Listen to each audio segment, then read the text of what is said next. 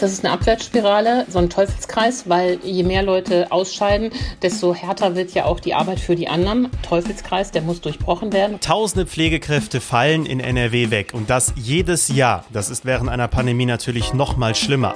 Wir sprechen heute im Aufwacher über einen möglichen Ausweg aus diesem Pflegedebakel und zwar die bessere Bezahlung. Doch woher kommt das Geld? Das besprechen wir hier im Podcast. Außerdem geht es um nachhaltige Batterien, entwickelt in Nettetal. Ich bin Florian Pustlauk. Hi. Bonn Aufwacher. News aus Bonn und der Region, NRW und dem Rest der Welt. Wir starten mit den Meldungen aus Bonn und der Region. Die 7-Tage-Inzidenz in Bonn lag am Sonntag bei 175,9. Die Stadt verzeichnete in den vergangenen sieben Tagen 580 Neuinfektionen. Seit Beginn der Pandemie sind damit in Bonn 13.009 Menschen positiv auf das Coronavirus getestet worden. Wie die Stadt Bonn weiter mitteilt, gab es in der Stadt einen Corona-Ausbruch in einer Kindertagesstätte. Dort seien bislang 16 Corona-Fälle registriert worden. Auch ein Corona-Ausbruch in einer städtischen Gemeinschaftsunterkunft für Geflüchtete beschäftigt die Stadt aktuell. 29 Menschen seien bislang mittels PCR-Test positiv getestet worden, 40 weitere negativ. Weitere Untersuchungsergebnisse stehen aber noch aus, laut der Stadt. Die Einrichtung steht nun bis zum 11. Mai unter Quarantäne. Die knapp 90 Menschen, die dort leben, dürfen dürfen das Gelände der Unterkunft nicht verlassen, gleichzeitig gelte ein Besuchs- und Betretungsverbot. Die Stadt Bonn zieht nach der Mainacht eine insgesamt positive Bilanz.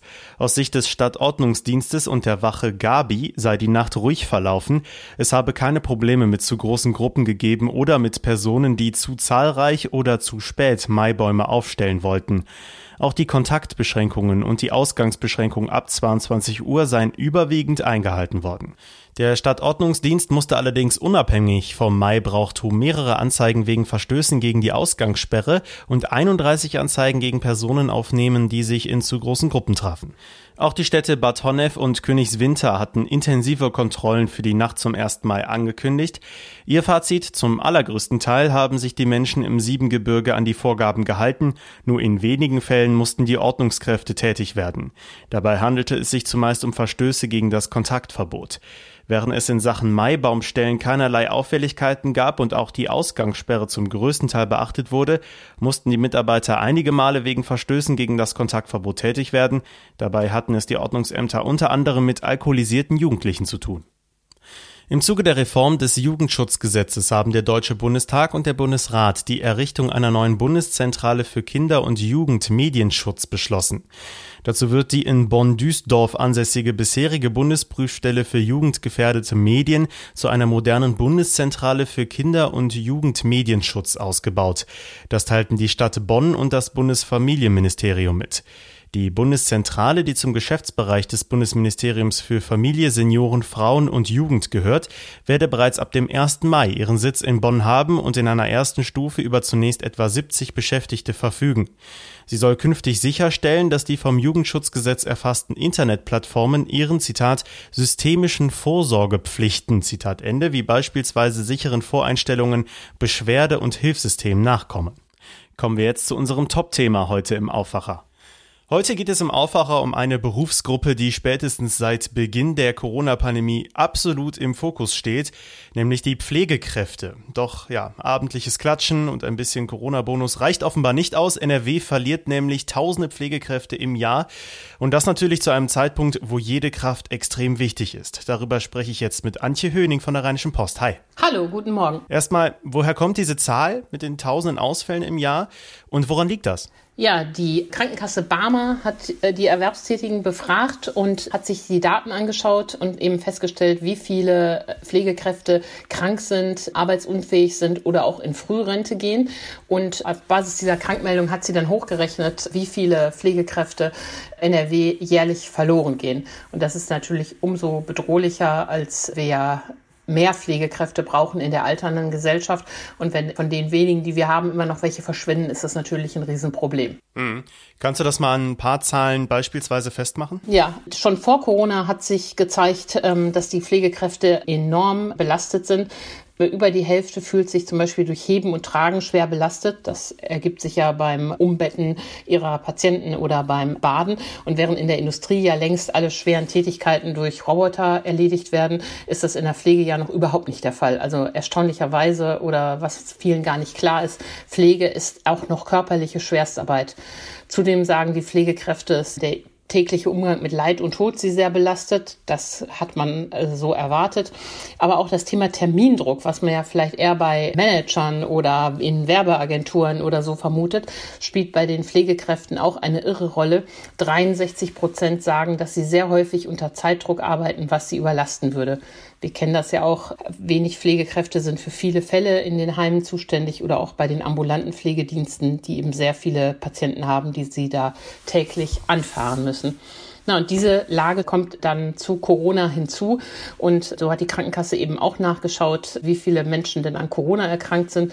Und bei den normalen Berufsgruppen sind es irgendwie 1,6 Prozent und bei den Altenpflegekräften sind es 2,5 Prozent, also deutlich mehr, äh, weil einfach das Infektionsrisiko da so höher war und höher ist. Das ist ja mittlerweile nicht mehr so unbekannt, wie hart der Alltag von Pflegekräften gerade jetzt in der Pandemie ist. Haben ja zuletzt zum Beispiel ganz prominent das Fernsehspezial von Pro7 oder die Doku Charité gezeigt. Es ist aber offenbar weiter eine völlig unterbewertete Branche, oder?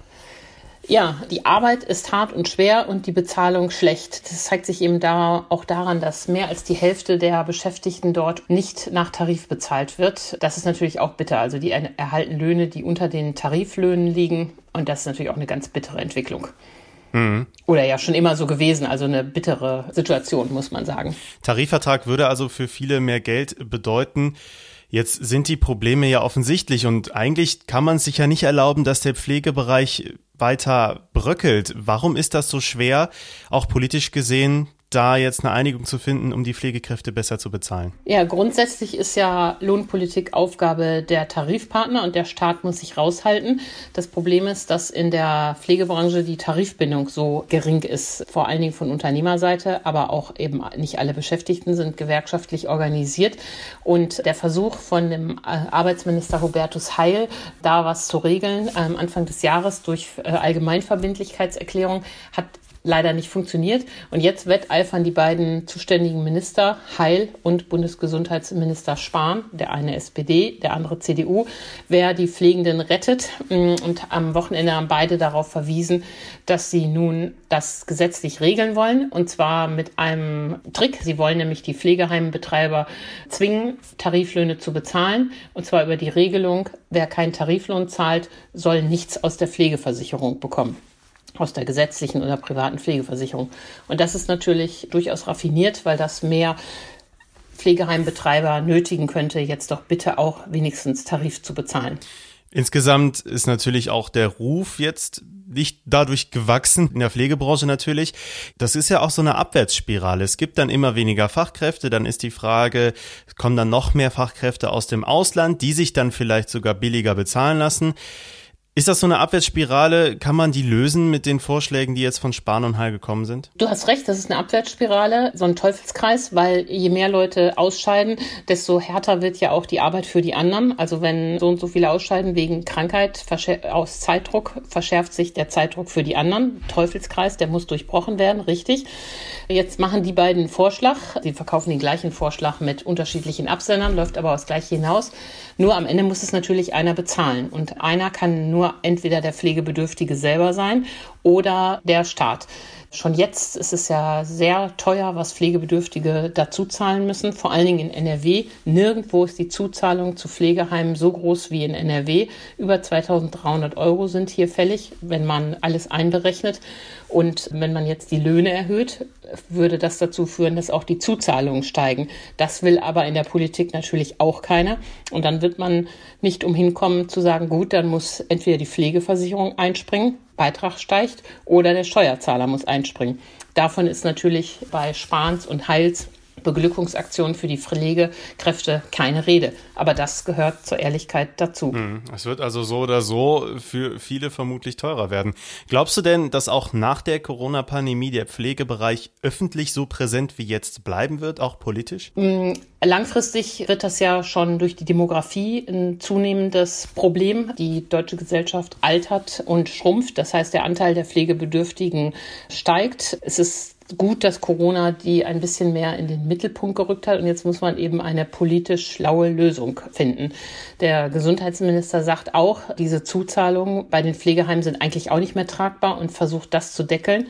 Nur allen was zu schenken führt natürlich zu nichts. Nichts gibt's umsonst in der Ökonomie einer muss es bezahlen. Und wenn äh, die Zuzahlung sinken soll und die Pflegekräfte besser bezahlt werden sollen, dann läuft das auf höhere Pflegebeiträge und Bundeszuschuss raus.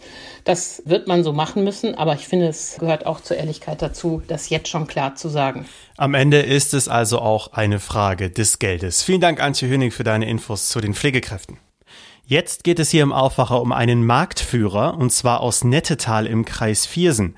Dort hat ein Unternehmen eine nachhaltige Lithiumbatterie entwickelt und die ist besonders auf Campingmärkten gefragt. Und das nicht nur bei uns in NRW.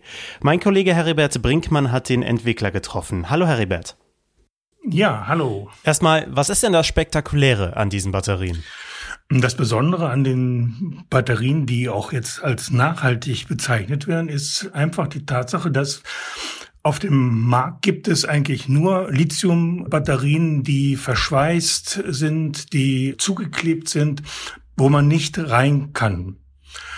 Das hat den Nachteil, dass man sie nicht reparieren kann. Deswegen geben die alle nur eine Garantie über zwei Jahre und danach ist wieder neuer Müll produziert. Das ist bei dieser Batterie nicht der Fall, weil die verschraubt ist. Da können dann die einzelnen Zellen, die kaputt sind, rausgenommen werden und ersetzt werden.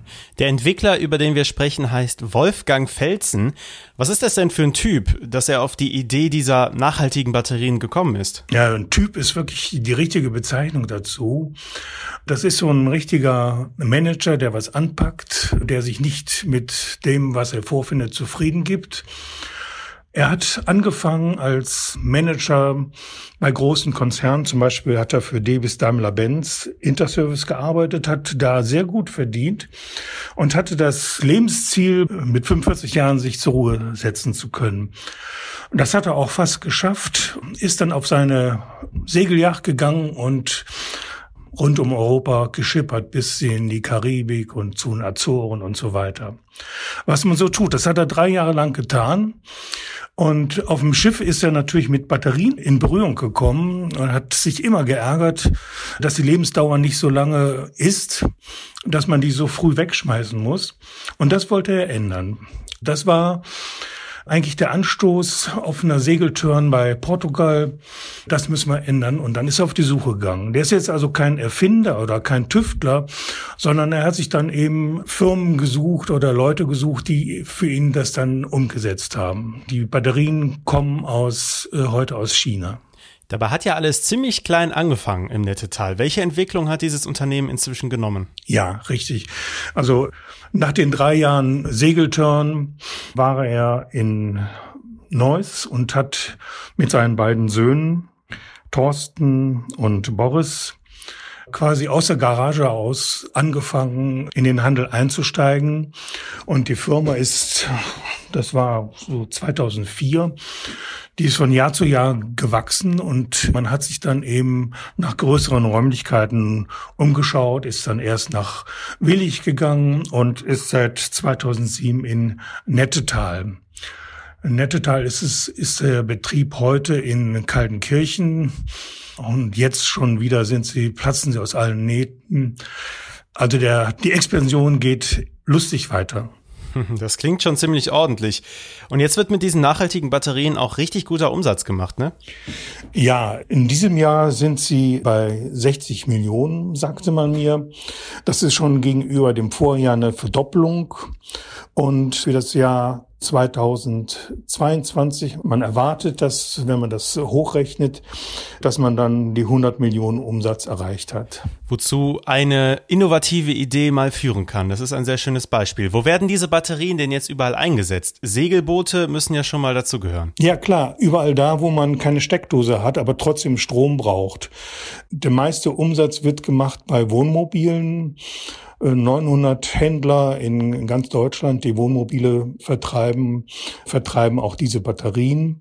Und nur so mit der Hilfe von vielen Händlern ist man dann eben auch äh, Marktführer geworden. Mittlerweile in diesem Jahr nicht nur in Deutschland, sondern auch schon europaweit. Eine nachhaltige Lithiumbatterie aus Nettetal im Kreis Viersen macht Karriere. Die Infos dazu kamen von Heribert Brinkmann. Herzlichen Dank. Ja, danke auch für das Interesse.